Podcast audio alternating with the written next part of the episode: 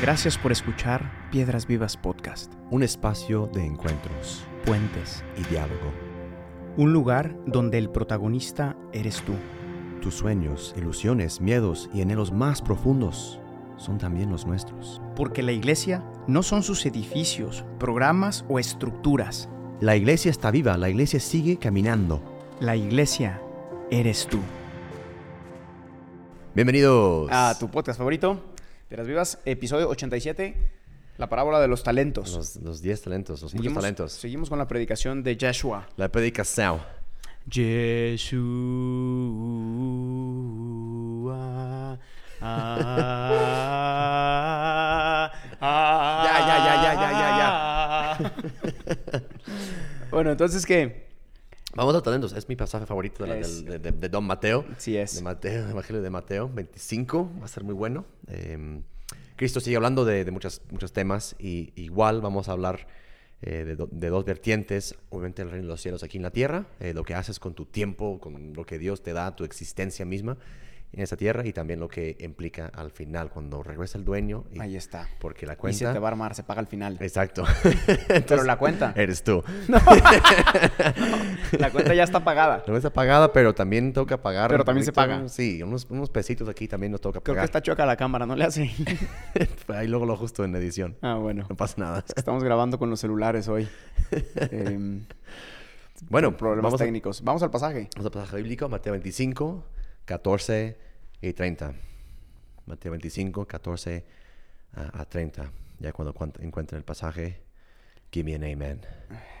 Amen, my brother. El reino de los cielos es como un hombre que va, que al, emprender, que al emprender un viaje llamó a sus siervos y les com- encomendó sus bienes.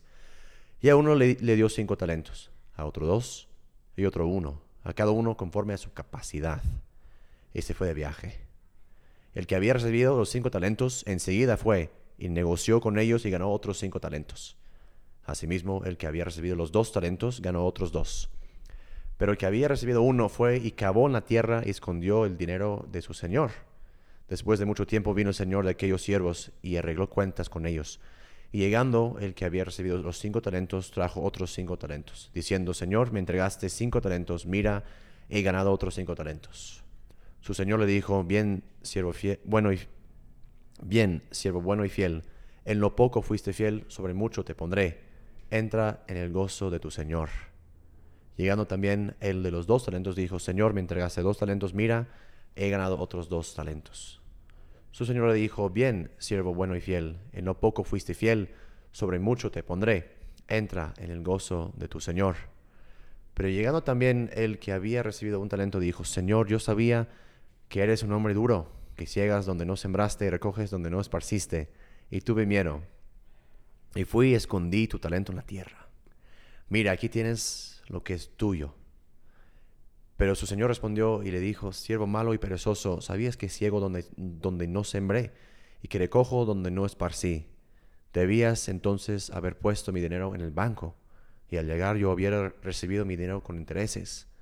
Por tanto, quiten el, tal- el talento y denlo al que tiene los diez talentos. Porque a todo el que tiene, más se le dará y tendrá en abundancia. Pero al que no tiene, aún lo que tiene se le quitará. Y al ser inútil, e- échenlo en las tinieblas de afuera. Ahí será el llanto y el crujir de los dientes. Wow. Ahí. Este pasaje es duro. Es, es duro, ¿no? Ahí está. Ahí está. Em, vamos ya a los tres puntos. Quítenle hasta lo poco que tiene. y dénselo al que tiene más. Así es esto. Sí. Pero vamos a ver, a ver por qué es. es obviamente es, es una imagen, no es una historia real, aunque sí seguramente refleja la vida real de muchos, eh, muchas personas en este, en este mundo. Eh, tenemos tres puntos, el dueño y el siervo. Vamos a empezar, ¿no? Obviamente, por ser una palabra, no es, eh, es, un- es una escena metafórica. Sí. Eh, entonces, Cristo quiere obviamente tener un em, mensaje más profundo con este, con este pasaje, ¿no? Eh, y muchas veces saltamos eh, y vamos directamente a los siervos. Pero hay un diálogo, hay una conversación muy bonito al inicio entre los, entre los siervos y el dueño, ¿no? Eh, Cristo revela una cierta relación que existe entre el creador y la criatura. Vemos también el inicio en, en Génesis, que Dios establece y pues denle, ¿no? Sed fecundos. Así es. Así Y- es. También es importante entender un poquito, tú que estuviste un mes allá, explícanos, eh, tú que vas cada rato, eh, por qué es importante esta relación y por qué, digo, Jesús siempre en su predicación va a usar cosas que la gente entienda. Para nosotros es quizás ya extraño en Occidente hablar del tema de, de- del siervo y del Señor. Eh, pero bueno, pero en Oriente era una, era una cultura distinta y estaban muy bien marcadas las castas y las diferencias, ¿no? Eh, entonces era un modo de Jesús de hacer entender una diferencia fundamental, ¿no? Eh, pero bueno, explícanos un poquito más tú que, que- que manejas muy bien Tierra Santa. Sí, chance que venimos nosotros de culturas occidentales, todo el tema de esclavitud, obviamente hoy en día es muy sensible, como no, no hay esclavos ya, eh, pero allá en, en- en el contexto oriental, ah, en la cual Cristo narra, donde existía un sistema rígido de castas, am, el lugar donde, donde nacías, pues te define un poquito. O inclu- inclusive hoy, por ejemplo, en India, eso eh, ocurre mucho, ¿no?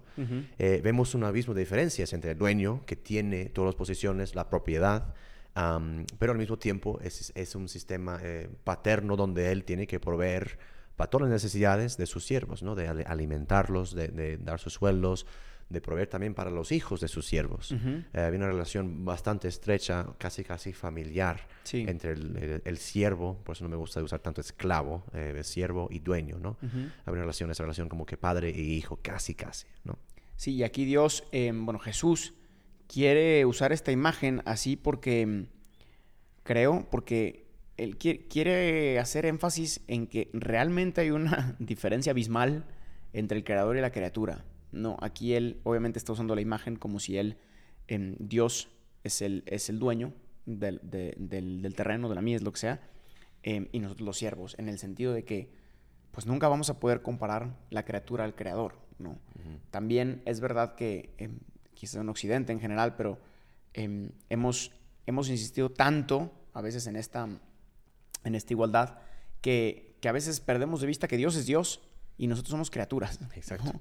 Eh, Dios no necesita nada de la criatura, la criatura necesita todo de Dios. Exacto. Nosotros nacimos en, en pecado y Dios pues, es, también es el, es el, es el todopoderoso, el puro. Entonces, eh, y Dios tiene más poder en la franja de su manto que toda nuestra tecnología occidental eh, poderoso en, en este mundo, ¿no?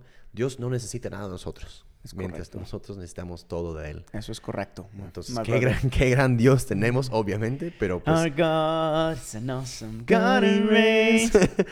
Pero lo que es interesante aquí que Cristo dice que este Dios tan alto, tan infinito, quiere tener, tener una conversa- conversación con nosotros, quiere en- eh, establecer una relación con sus, con sus criaturas, con sus siervos, ¿no?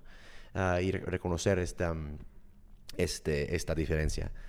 Y no solo eso en una conversación, pero también reparte sus bienes, ¿no? El dueño reparte sus bienes a un esclavo, ¿no? Un esclavo no tiene propiedad, no tiene derecho, ni, ni siquiera es un hijo, no va a heredar nada del, del- del Señor, solo va a atender las- la- los campos y va a estar ahí siempre trabajando.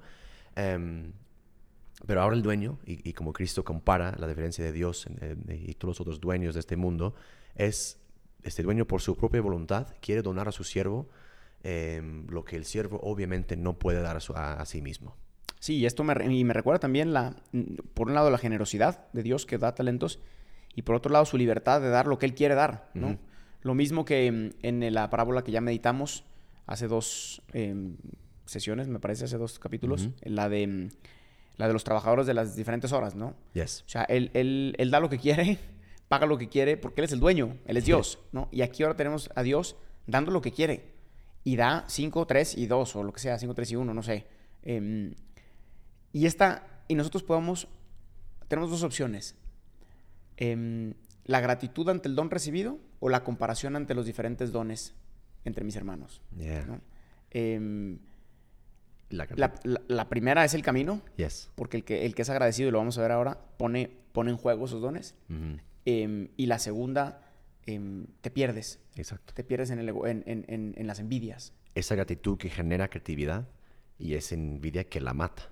Ahí está. ¿no? Entonces, El que se está comparando todo el tiempo con los demás no puede ser creativo con Sí. lo que tiene. porque todos han recibido algo. Todos han recibido algo. Unos Ahí más que otros. Es, es duro a veces pensar que porque él más que yo, pero todos tienen algo, ¿no? Todos empezamos en el mismo lugar, por así decir, con tiempo, eh, nuestros cuerpos, nuestra creatividad, pero el que está viendo lo que tiene el otro, pues se va a perder de vista lo que tiene entre manos. Es correcto. Vamos a los Vamos. siervos fieles, entonces, el segundo punto, ¿no? Entonces, el, el dueño no solo da talentos, que es una cantidad de dinero, eh, digo, son la Biblia, ah, una cantidad absurda de dinero, como que son tres años de trabajo, más o menos. Eh, un talento pesaba muchísimo. Pero no solo eso, sino les- y lo que más importante, en, en mi opinión, el dueño les da una oportunidad. Se va, ¿no? Va de viaje. Y Dices, porque muchas veces di- dice, el dueño podría haber tenido, pues eran ocho talentos que repartió y dijo, bueno, yo con, o el dueño con su este, mm, talentos de negocio, dijo, yo manejo el dinero y mis esclavos trabajan para mí, y, pero al final yo- soy yo que gano el dinero, ¿no? Sí. Pero él dice, yo me voy. Entonces, Es denle, ¿no? interesante, sí. Entonces, Dios, Dios te, da, te da vida, te da inteligencia, un corazón para capaz de amar, ¿no? Todos los dones necesitan dónde desembocar, ¿no? En situaciones, en personas, en lugares concretos donde se puedan desarrollar. Y muchas veces una oportunidad se presenta, digo, se presenta para muchos, un obstáculo, como para el, el perezoso, ah, y una oposición. Pero para eso dices, para los otros dicen, es para mí la oportunidad para multiplicar, ¿no? Y los siervos, y creo que la gran diferencia entre los siervos como no perezosos, los siervos que sí ganaron, la gran diferencia es, este, ellos supieron que, o, o entendieron que si ellos querían ganar los, sus, multiplicar sus talentos, tenían que perder sus talentos que habían recibido, ¿no? Ahí está el secreto de la vida. Solo el que está dispuesto a arriesgar puede ganar. Exacto, ¿no? Porque pues obviamente pues no es que tienes cinco y de, de repente caen cinco. No cayeron. Tienes que, Tienes que gastar los cinco Tienes que invertir y esperar que eso te vaya a dar. y no siempre es, es, es garantía que vas a que te va a devolver tu inver- inversión, ¿no? Entonces creo que esta em, em, como que reto a, a tú- que nos escuchas, ¿no? Sí, sí, a veces nos preguntamos, ¿vale la pena invertir en esta vida? ¿Vale la pena invertir en, en- en seguir a Cristo? ¿Vale la pena invertir? ah, ¿Vale la pena pues fallar ahí en, en- el juego? Y que todos se van a reír de mí eh, y hemos perdido algo todos, ¿no? Y creo que esta, este momento existencial, que continuamente la vida nos llama a salir al paso, a seguir invirtiendo, aunque, pues sí, nos vamos a ver rotos eh, en esa inversión de la vida.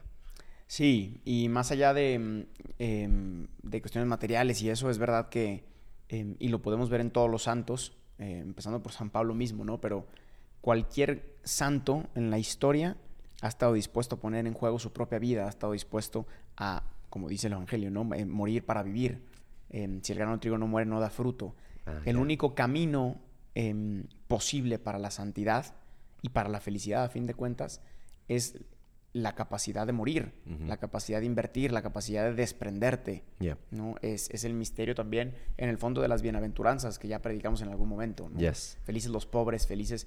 Al final, todos esos felices, ¿a qué se está refiriendo? A gente capaz de despojarse de cosas que cree que son suyas, olvidando que las ha recibido del Creador. ¿no? Totalmente. En los salmos y vemos también San Pablo escribe en las cartas de los romanos dice, a ver, yo fui náufrago, me flagelaron, me apedrearon dos veces. este, Ese pobre le fue como en feria. me tenía hambre, tenía frío, tenía calor, tenía sed. Trabajé, Trabajé y para no pagar mi comida. Exacto, no, ¿no? no trabajé. Que todo lo que... Y, y- y él dice, como al final de su vida, cuando ya como el resumen de su vida, dice, pues yo considero que los sufrimientos de, este, de, este, de esta vida, ¿no? Presente, no son dignos de ser comparados con la gloria que nos ha de ser revelada, ¿no? La gloria cuando el dueño regresa y dice, como casi casi con esperanza, ¿qué has hecho con lo que yo te di? Ahí está. Y ¿No? seguimos en estas parábolas justamente a la espera Exacto. del esposo Exacto. que va a venir, del dueño, del encargado del... Ahí va a venir. Va a venir, sí. Y ese momento, lo vamos a ver ahora en el tercer punto, Exacto. em, puede ser un momento de, de gran felicidad, como dice San Pablo, o puede ser un momento de mucha tristeza, como dice el siervo perezoso, que vamos a ver ahora. ¿No? Porque al final va a volver. Exacto. ¿no? Entonces, obviamente, eh, el, el- Cristo hace un contraste muy fuerte con ese tercer siervo, ¿no? Eh, como hemos visto a lo largo de la historia de salvación, eh, las acciones no importan tanto como la conciencia de tu identidad y tu sentido de pertenencia a la familia. Y yo veo aquí en este siervo, ah, obviamente, estos siervos, los tres siervos eran siervos, pertenecían, por así decir, a esta estructura de esa familia, Am, pero los dos primeros, obviamente, aceptaron sus dones, agradecieron al dueño y se pusieron inmediatamente a trabajar. El texto dice enseguida eh, y fueron. No, no dijo, ah, espérame tantito, hago un business plan y vamos a ver qué me sale. No, enseguida fueron, invirtieron, gastaron y, Y ganaron. Y, ganaron, pues, ¿no? Ujú. ¿Y este? Pero la actitud del- de este tercero es bastante distinta, ¿no? Se percibe un cierto nihilismo en su actitud, ¿no? ¿Qué más da si invierto, no? Si me pongo en riesgo, me va a regañar lo mismo mi dueño porque es un tirano, ¿no? Rápido para quejarse, empieza a pensar cuando se compara con los demás, ¿no? Se concentró en los bienes de su dueño en vez de mantenerse en conversación con él, ¿no? Y cuando empiezas a pensar que el dueño no confía en mí porque me dio menos, me ama menos. Y- ¿no? Rápidamente caes en un círculo pe- peligroso de envidias, celos y rencores. En vez de mejorar la situación que tenía, prefirió es- esconder su don, ¿no? Con lo que tienes, puedes empezar en último lugar como Checo Pérez muchas veces y llegas hasta enfrente o Max Verstappen, no sé quién. Ahí va, ahí ¿no? va. Entonces uno puede decir que, bueno, me tocó el, el- no, no, me- no me tocó pole position, ¿no? Pero en 20, en 20 vas a Max Verstappen Ahí vas. comiendo uno a Uno hasta uno. ganar el, el- el- el gran premio, ¿no? La oportunidad de salir de su esclavitud estaba literalmente en sus manos, ¿no? Tenía el camino enfrente de él para salir, ¿no? Y, pero pues, Sí, en el fondo mucho depende de qué visión tienes nuevamente del, del propietario. O sea, los dos lo tenían em, como alguien que confió en ellos, que les dio la oportunidad, em, que, que- que valoró su libertad y ellos se, se la jugaron por ese propietario en agradecimiento.